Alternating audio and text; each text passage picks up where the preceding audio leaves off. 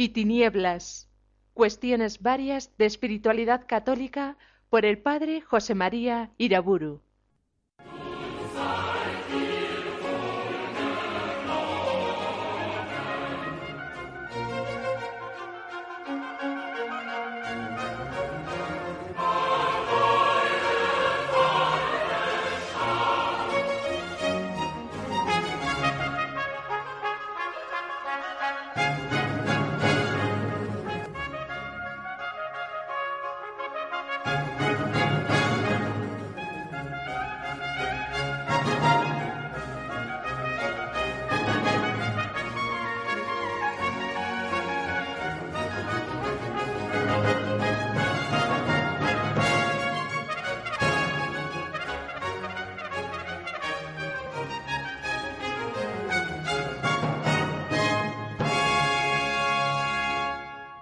En el nombre del Padre, del Hijo y del Espíritu Santo. En una serie de conferencias anteriores, dentro de este programa Luz y Tinieblas, he ido exponiendo la necesidad de que el vino nuevo se vea vertido en odres nuevos, es decir, que los cristianos busquen formas de vida nuevas, renovadas en lo interior y en lo exterior, de tal modo que las familias y las comunidades cristianas sean distintas, distintas y mejores que aquellas otras vigentes en el mundo secular que les envuelve. Y al comienzo de ese conjunto de conferencias hacía una distinción, quizá un tanto forzada, entre ascética, política y utópica. En el cristianismo lo que buscaría la estética es la perfección de la persona. La política, en cambio, pretendería el bien común de la sociedad.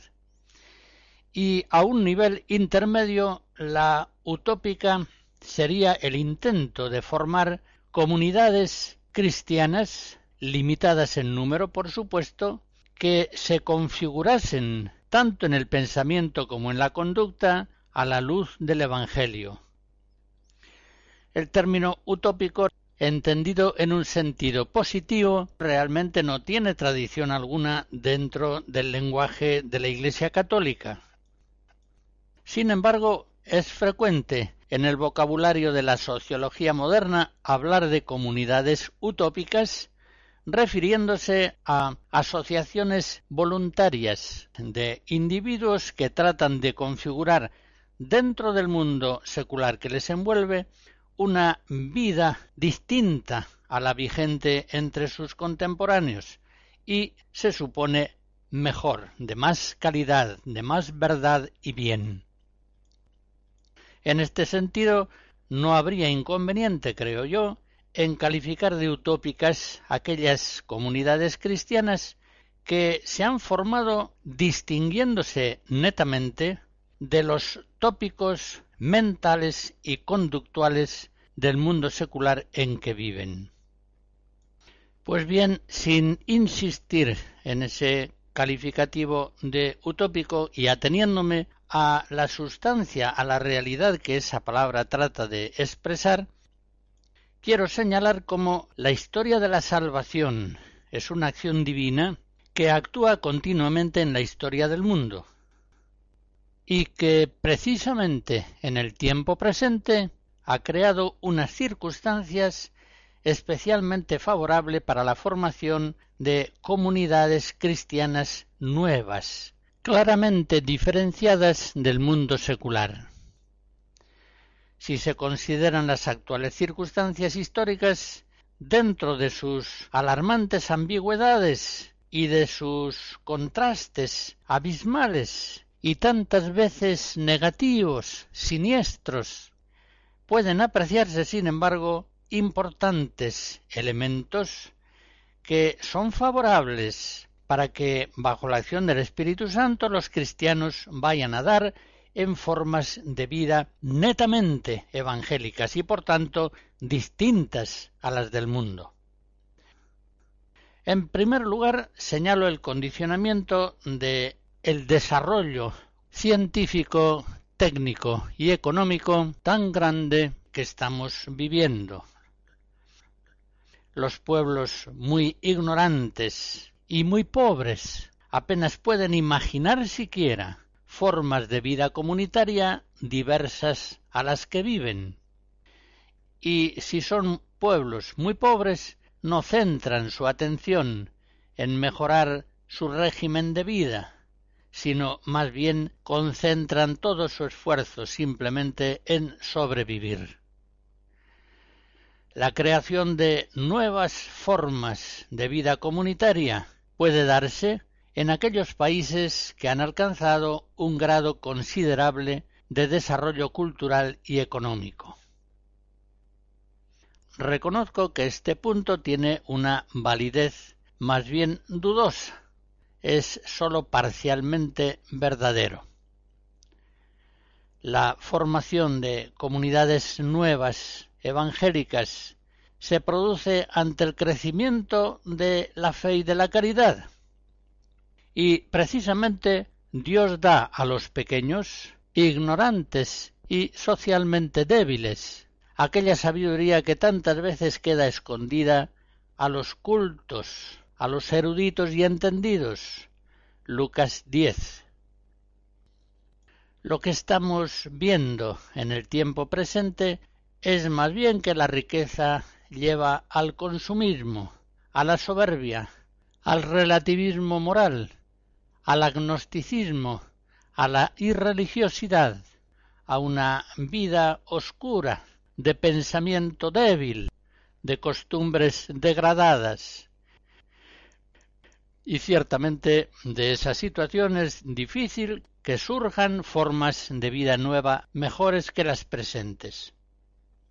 Un segundo factor hemos de señalar la gran heterogeneidad que hoy impera dentro de las sociedades, especialmente en el interior de aquellas que son más desarrolladas, por decirlo según el lenguaje habitual, aunque muchas veces sea un lenguaje impropio. Y esta sí que es una condición muy favorable para los intentos cristianos de poner el vino en odres nuevos. En gran parte de las naciones quedó ya muy atrás el tiempo en que la sociedad tenía una forma única, homogénea. Un tiempo en el que cualquier diversidad se interpretaba como una agresión contraria a la sociedad. Hoy se ha universalizado, sobre todo en las grandes ciudades, un pluralismo de formas que a veces llega a ser caótico, que disgrega la cohesión social y que disuelve en gran medida aquellas identidades nacionales que solamente eran posibles en sociedades mucho más homogéneas. Por ejemplo, en una misma casa de vecinos hoy pueden coincidir cristianos y judíos, agnósticos, astrólogos, mahometanos, estos son vegetarianos, aquellos otros aficionados al yoga. Se dan en unos pisos familias numerosas y en otros matrimonios que no quieren tener hijos, prefieren tener perros.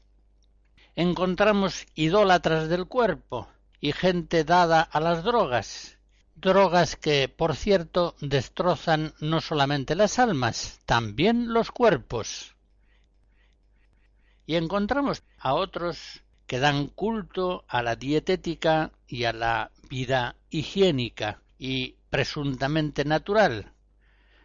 Unos quizá visten como hindúes, otros aceptan uniformizarse con camisetas y con pantalones vaqueros, otros están más bien inclinados a las tendencias nudistas Especialmente en las grandes ciudades se puede decir que cabe todo, sin que entre tanta diversidad surjan especiales tensiones. El ideal supremo que parece estar vigente en unos y otros viene a ser dejar vivir a los demás y que me dejen vivir a mí en paz.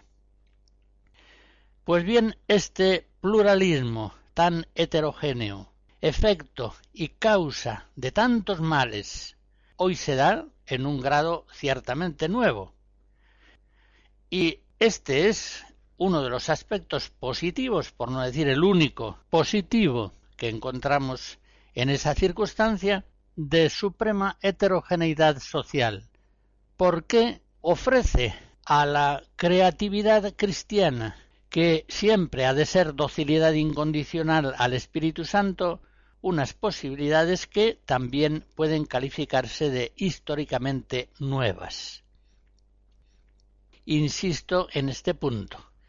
En una tribu, por ejemplo, muy primitiva, absolutamente homogénea, donde las casas son cónicas y todos llevan la cabeza rapada, pongamos por ejemplo, es muy probable que apedreen a quien se deje trenzas o que incluso incendien la choza que en vez de ser cónica se construya en forma cuadrada. La sociedad absolutamente homogénea y uniforme no tolera estas provocaciones de diversidad. Y en tercer lugar, hay otro condicionamiento favorable al desarrollo de las nuevas comunidades cristianas, utópicas, distintas de los tópicos mentales y conductuales del mundo secular. Y esta tercera condición es simplemente que el mundo actual resulta cada vez más horrible, más espantoso. Quizá sea esta la condición más decisiva para lo que estoy diciendo. Imaginemos la situación de un incendio que está iniciándose. La gente se resiste a dejar sus casas hasta el último momento, hasta que las llamas del incendio han llegado a ser enormes y destructoras de todo. Los cristianos no acaban de dejar una vida en gran medida mundanizada hasta que se convencen de que esa forma de vida ha llegado a niveles tan degradantes, tan pésimos, tan inconciliables con el Evangelio, que ya se hace forzoso elegir entre ser de Cristo o ser del mundo vivir según el Evangelio o vivir según el mundo. Un autor moderno, hablando en una clave puramente profana y sociológica, expresa bien lo que va a ser con frecuencia creciente el pensamiento de los cristianos actuales.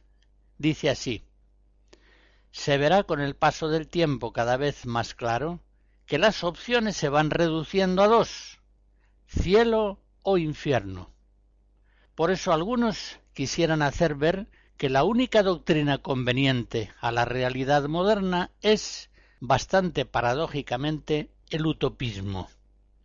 Efectivamente, los cristianos hoy más o menos mundanizados, con el favor de Dios, llegarán a una situación anímica en la que comprendan que una de dos o rompen claramente con las formas de vida del mundo o renuncian completamente a vivir según el Evangelio. Es de prever, y así lo pedimos a Dios, con firme esperanza, que el Espíritu Santo suscite en esos cristianos que por su gracia han descubierto la inconciliabilidad completa entre el mundo moderno y la vida cristiana, intentos esperanzados de formas nuevas de vida comunitaria, inspiradas por la mejor tradición católica, por el Espíritu Santo que renueva la faz de la tierra. Venite exultemus domino, composición hacia 1600 de Pretorius.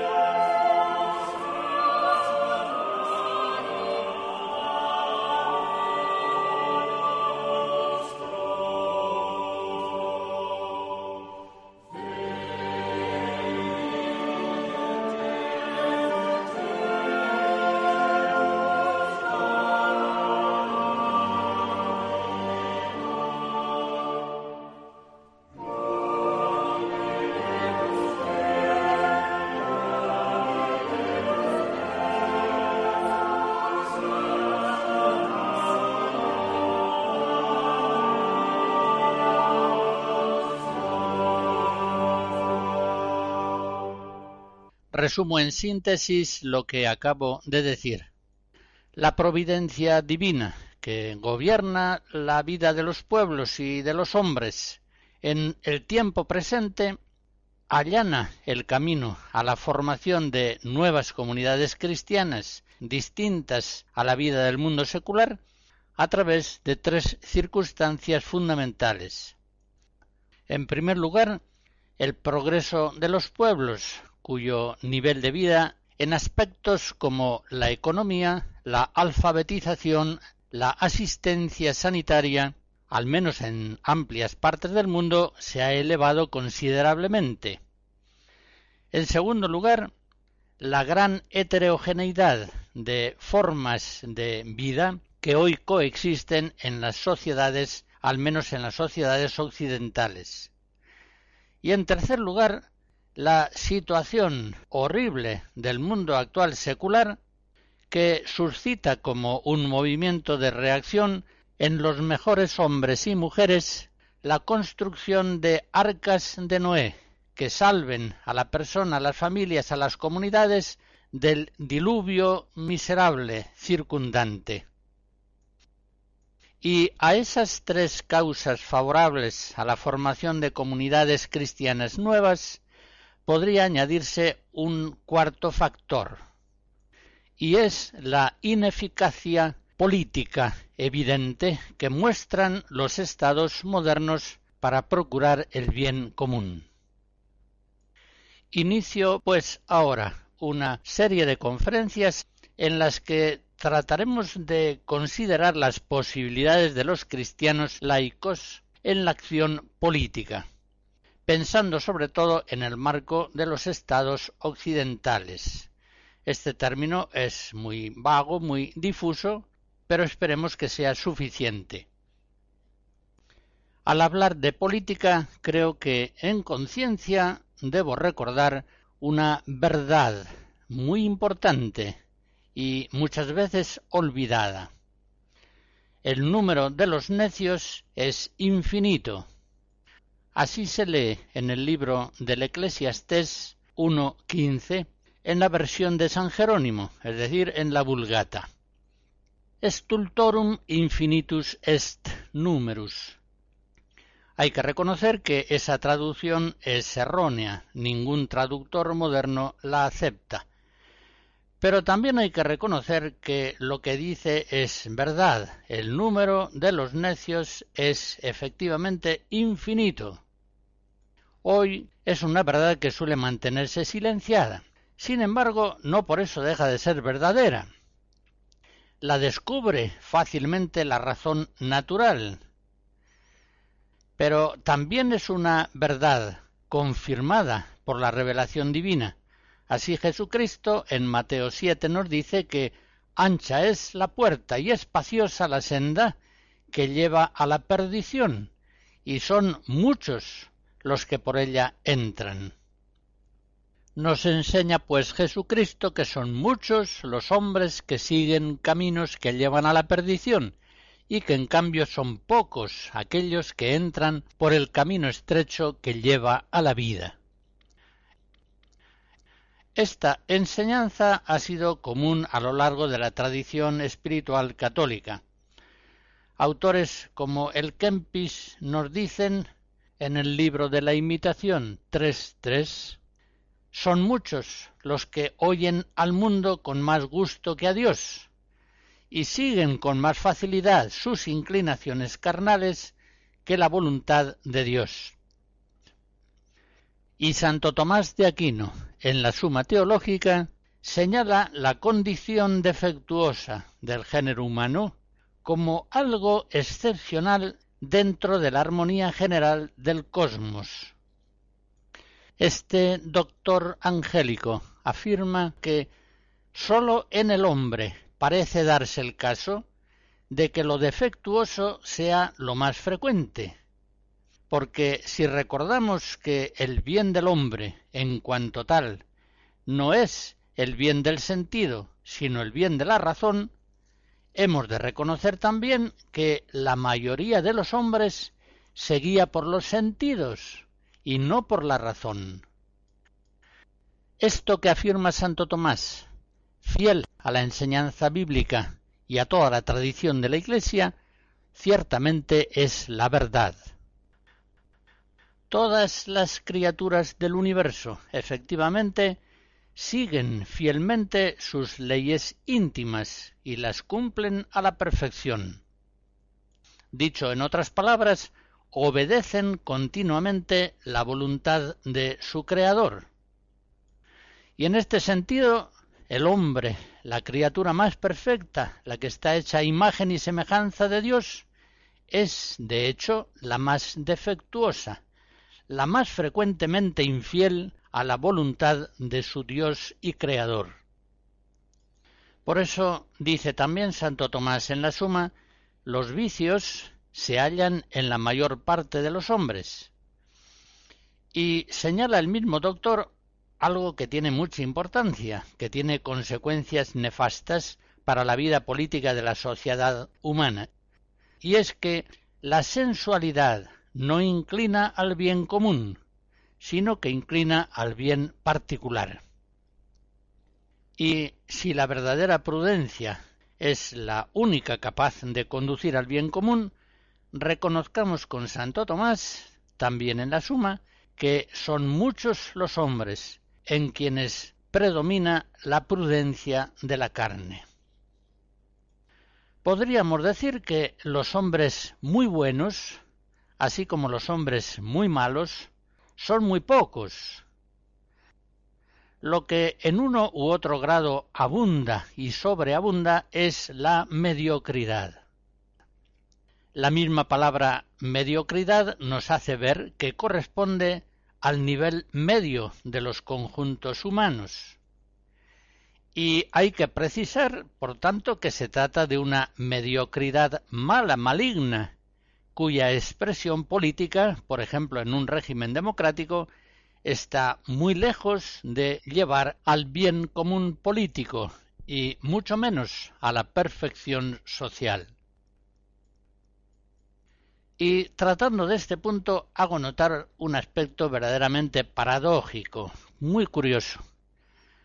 Actualmente, con marcada diferencia respecto a otras épocas, hablar mal del hombre está permitido, está incluso recomendado, está de moda, en el cine y la literatura, en filosofía, en el psicoanálisis, en la pintura, en el teatro, es algo que viene a ser exigido, correcto, en los ambientes intelectuales progresistas hoy dominantes. Sin embargo, en nuestro tiempo queda prohibido, por el contrario, a la teología cristiana, a los maestros espirituales, afirmar que el hombre es malo y obra generalmente mal, por lo menos en sus líneas conductuales de conjunto, lo cual nos lleva a esta extraña conclusión. Todos pueden hoy hablar mal del hombre, menos los maestros cristianos, menos los teólogos, los predicadores.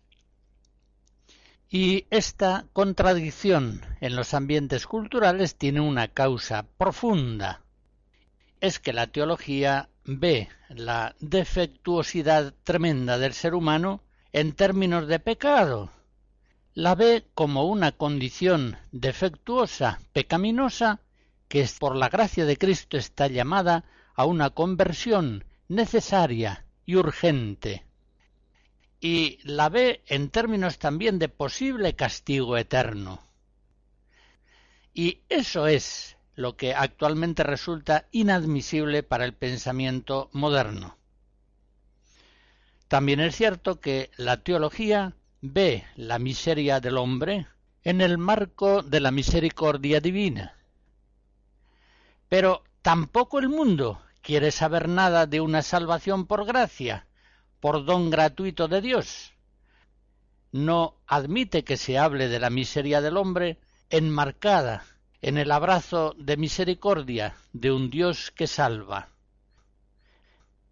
En otros términos, no quiere oír hablar de Jesucristo, el Salvador del mundo, que siendo la revelación suprema de la misericordia de Dios, es también la revelación más plena de la miseria del hombre carnal.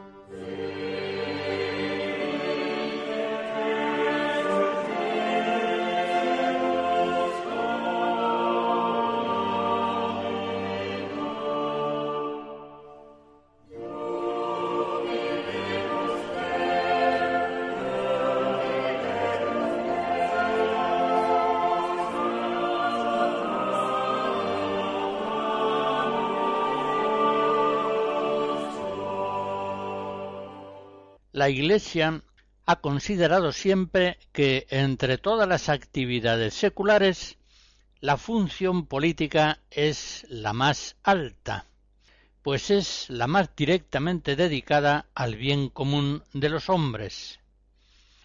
Un agricultor cultiva su campo y de él obtiene los frutos de la tierra necesarios para la vida de los hombres. Un médico, una enfermera, son solícitos en el cuidado de los enfermos, procurando su sanación o su alivio. Y así en cada una de las profesiones seculares se está procurando un bien particular que debe ser pretendido, es necesario. Pero la acción del político está procurando el bien común de todos los hombres, el bien común de la sociedad. Por tanto, su misión es altísima, la más noble entre todas las dedicaciones seculares. El Concilio Vaticano II, en la Lumen Gentium número 31, exhorta a los cristianos con insistencia para que trabajen por la inspiración cristiana del orden temporal. Y después del concilio, en la encíclica Populorum Progressio, Pablo VI hacía una llamada urgente. Nos conjuramos en primer lugar a todos nuestros hijos. En los países en vías de desarrollo, no menos que en los otros, los seglares deben asumir como tarea propia la renovación del orden temporal. Los cambios son necesarios, las reformas profundas son indispensables. Deben emplearse resueltamente en infundirles el espíritu evangélico. A nuestros hijos católicos de los países más favorecidos nos les pedimos que aporten su competencia y su activa participación en las organizaciones oficiales o privadas, civiles o religiosas que están dedicadas a superar las dificultades de los países en vías de desarrollo. La doctrina de la Iglesia es, pues, muy clara en su valoración suma de la actividad política. Un cristiano debe, en conciencia, dedicarse a la política cuando Dios le concede las condiciones precisas para ello, es decir, cuando Dios, por su gracia, le concede esa vocación. Pero está claro que no todos los hijos de la Iglesia han de dedicarse profesionalmente a la actividad política. Esto es obvio. Hace falta para ello una vocación especial de Dios y son necesarias también ciertas virtudes que voy a recordar ahora. En primer lugar, como ya he dicho, es necesaria la vocación. Todos los cristianos, sin duda, deben colaborar políticamente al bien común, cada uno en su trabajo y profesión, en su vida de familia, en su barrio, y en todos aquellos modos y maneras que les sean posibles en cuanto ciudadanos activos y responsables.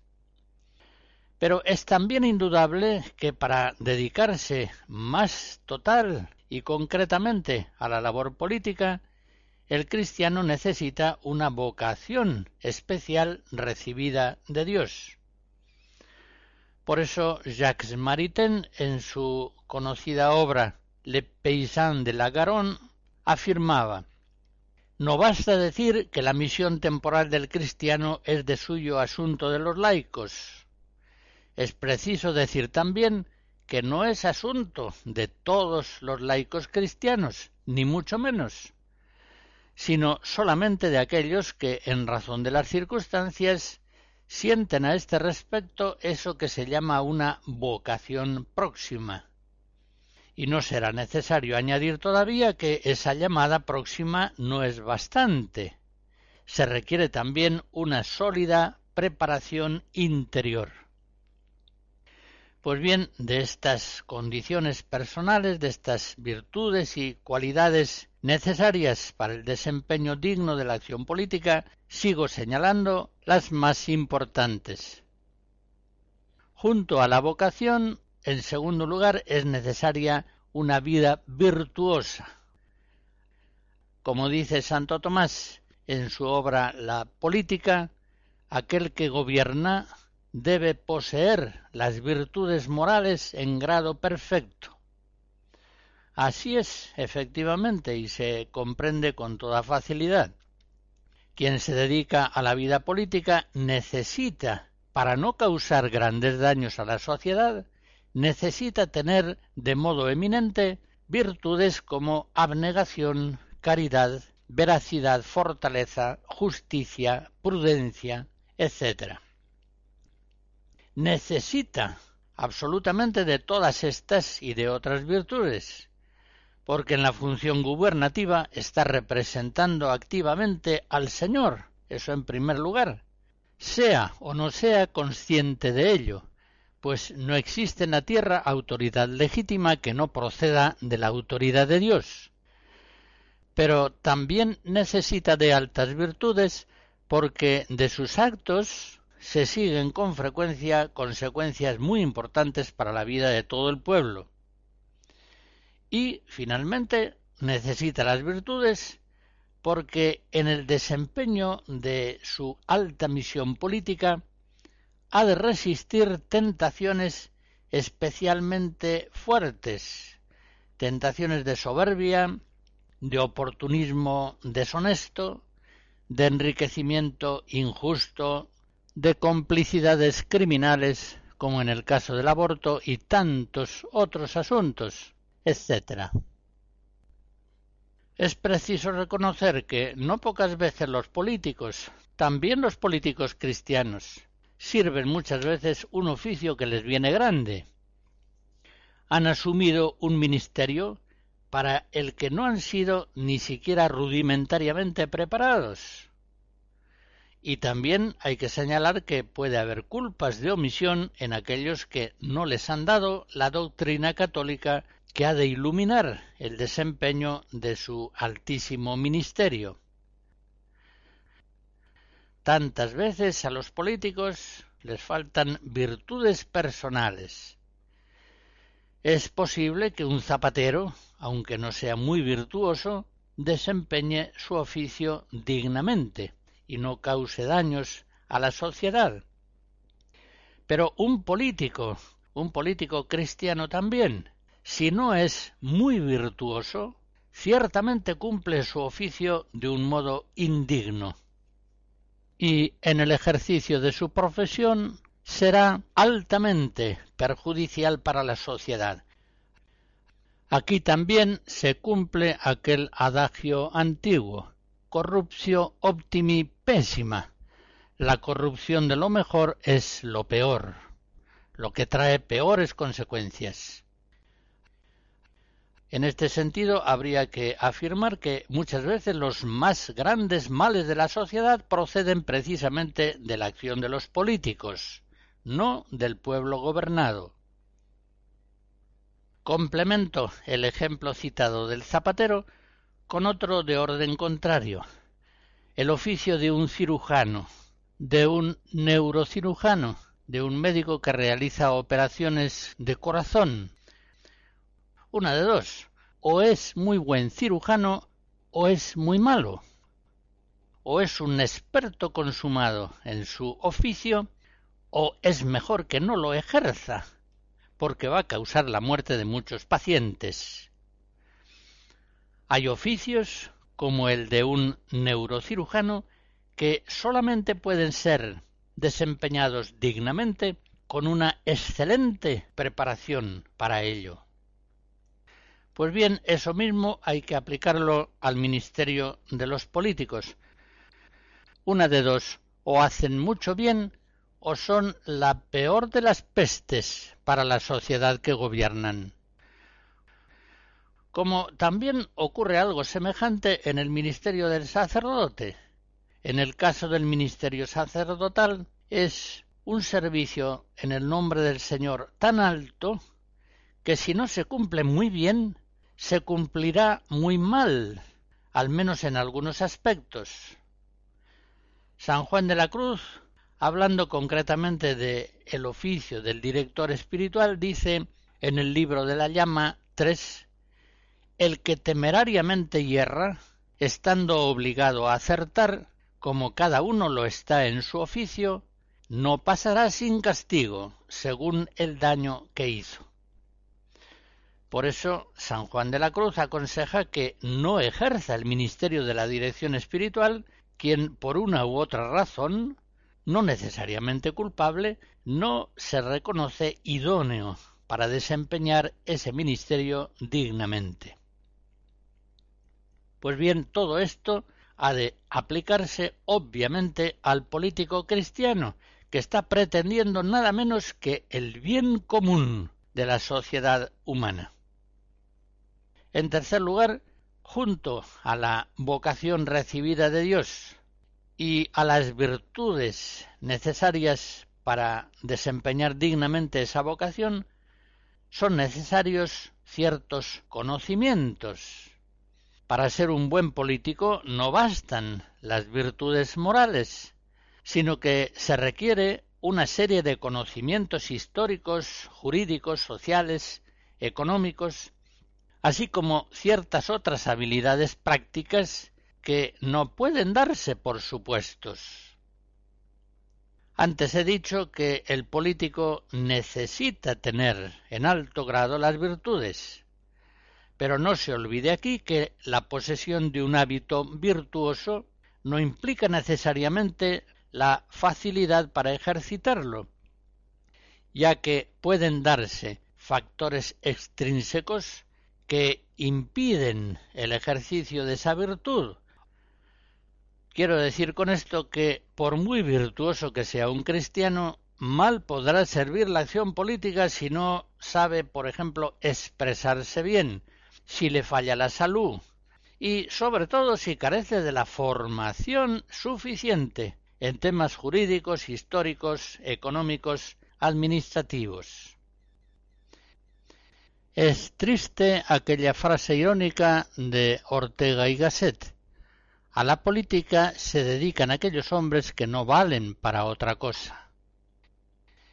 Necesita el político poseer un nivel suficiente de conocimientos y de cualidades personales, un nivel que tantas veces no es alcanzado ni de lejos en forma suficiente. Y en cuarto lugar, junto a la vocación, las virtudes y los conocimientos, el político necesita una posibilidad histórica que le permita desempeñar noblemente su oficio. Tratando concretamente del político cristiano, hay que decir que para que pueda servir el nobilísimo oficio de político, necesita, junto a la vocación, la virtud y la ciencia, una posibilidad histórica concreta que no siempre se da.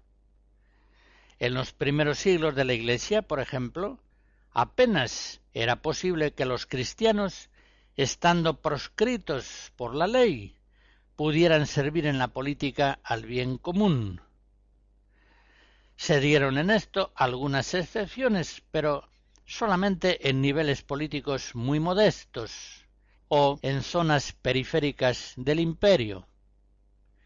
Y actualmente estamos en unas condiciones bastante semejantes a la de aquellos primeros cristianos que vivían en el imperio romano.